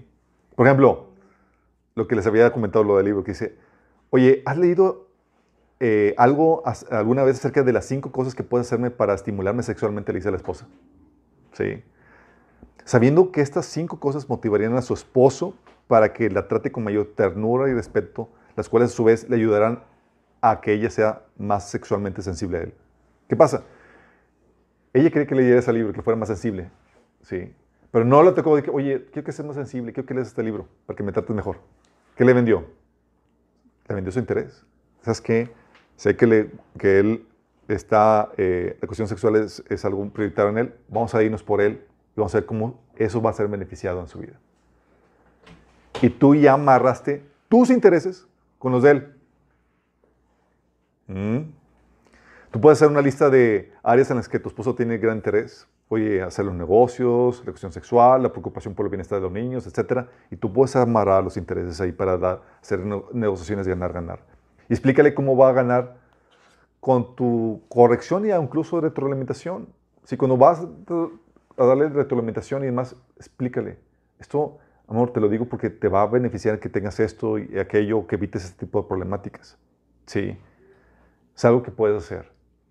Son cosas que son técnicas, chicos. Sí. Acuérdense que esto va dentro de esto, en punto 7, técnicas. Entonces, dentro de estas técnicas están todas estas. Realmente somos bien sopencos en este tipo de situaciones. Y andamos, en vez de propiciar cambios correctos y demás, por la falta de sabiduría, hacemos que la, si estaba arisca la, la burra, ahora está mucho más arisca porque en tu comportamiento, en tu bucheo, en tu, etiqueteo, en tu egoísmo, en tu forma, en no saber cómo hacer las cosas, hiciste que las cosas se empeoraran. Dice que la mujer, dice la Biblia que la mujer necia destruye su, su casa. Y uno, por la falta de sabiduría, puede ocasionar eso.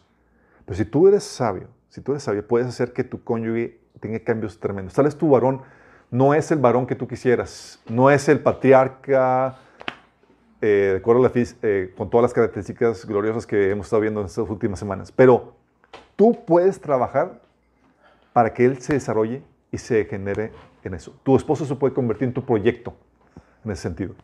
De que, ¿sabes qué? Le puedes, sí, mentalmente decirte, yo me voy a convertir en su porrista oficial. ¿Sí? Voy a animarlo que conquiste todo lo que Dios quiere para él. ¿Sí? Y en las deficiencias y demás, vamos a trabajar para que las corrija y demás, porque tengo fe que, en la obra que Dios puede hacer en su vida. O el esposo o la esposa, ¿sabes qué? Mi esposa es un lastre, pero la voy a llevar con ternura y con amor, así como la misma paciencia que Dios me ha guiado a mí. Y con amor y, y sembrando el amor y, y y, enseñándole, con paciencia vamos a, a- a cosechar grandes frutos. Sí, es la manera como hacemos, propiciamos el cambio, chicos. Obviamente a muchos no les gusta, porque uno tiene que empezar con el cambio en uno mismo. Sí. Pero Dios aprovecha tu intención o tu deseo de cambiar a otros para cambiarte a ti. Sí, el hierro con hierro se forja. Y es donde dice, hijita, qué bueno que viniste conmigo. Ya está empezaste ahora por- para cambiar a tu esposo, porque tengo una lista de cosas que quiero cambiar contigo. Sí, y empieza el Señor a tratar contigo. Dice, ok, ahora sí hay interés de cambio, bueno, vamos a empezar contigo. Pero es posible. Y hay mujeres que han hecho cosas gloriosas en sus hombres por su fe, paciencia, por su perseverancia en a- aplicar estos principios. Que no quede de ti. Sí. Y los varones también. Eso se aplica también eh, al revés. Tú puedes ser de tu esposa una esposa virtuosa. Una esposa virtuosa. Hay gente que dice, oye, como eh, sin son de broma, si no entiende la esposa, pues ¿qué haces? Unas cachetadas bajo lo que decían. No. No opera de esa forma, chicos. Sí. Pero si tú aplicando y cambiando y ya no dejando que nada quede de ti, sino haciendo lo que está de tu parte, tú dejas que le das eh, manos sueltas a que desatas las manos de- del Espíritu Santo para que obre en tu esposa. Y Dios obra. ¿Ya no tiene que tratar nada contigo? Ok, ahora se va con tu cónyuge y empieza a tratar con él. Sí. Pero ya cuando terminó de tratar contigo. Oye, pues ¿cuándo va a pasar eso, Señor? Porque, pues, aplícate, mi chavo. Aplícate porque los efectos de tu cónyuge son para tu crecimiento y tu formación. ¿Paramos? Amado Padre Celestial, te damos gracias, Señor. Porque tú nos has hecho gente capaz de cambio, Señor. Y de generar cambios gloriosos en nuestras vidas, en nuestras propias vidas y también en las vidas de otros, Padre. Que debemos ser como tú lo eres con nosotros, Señor. Queremos esas personas llenas de fe que creen en ese, en tu poder, Señor, que puede cambiar personas. Queremos ser colaboradores tuyos, instrumentos tuyos, Señor, para ayudar en ese cambio que tú quieres hacer en las personas a nuestro alrededor, Señor, especialmente en nuestros cónyuges. Que podamos convertirnos, Señor, en esas personas que se convierten en ayuda idónea para sus respectivos, nuestros cónyuges, Señor, para hacerlos más gloriosos, más parecidos a ti, Señor. Para que se conviertan en esas mujeres virtuosas, en esos hombres, Señor, valientes, hechos a tu imagen y semejanza. Ayúdanos, Señor, a aplicar todo esto, Padre. Gracias por recordarnos, Señor, de la necesidad de cambiarnos primeros a nosotros mismos. Porque eso, Señor, sabemos que es el, la tarea que comienza con nosotros, Señor. Ayúdanos, Padre, te lo pedimos en el nombre de Jesús.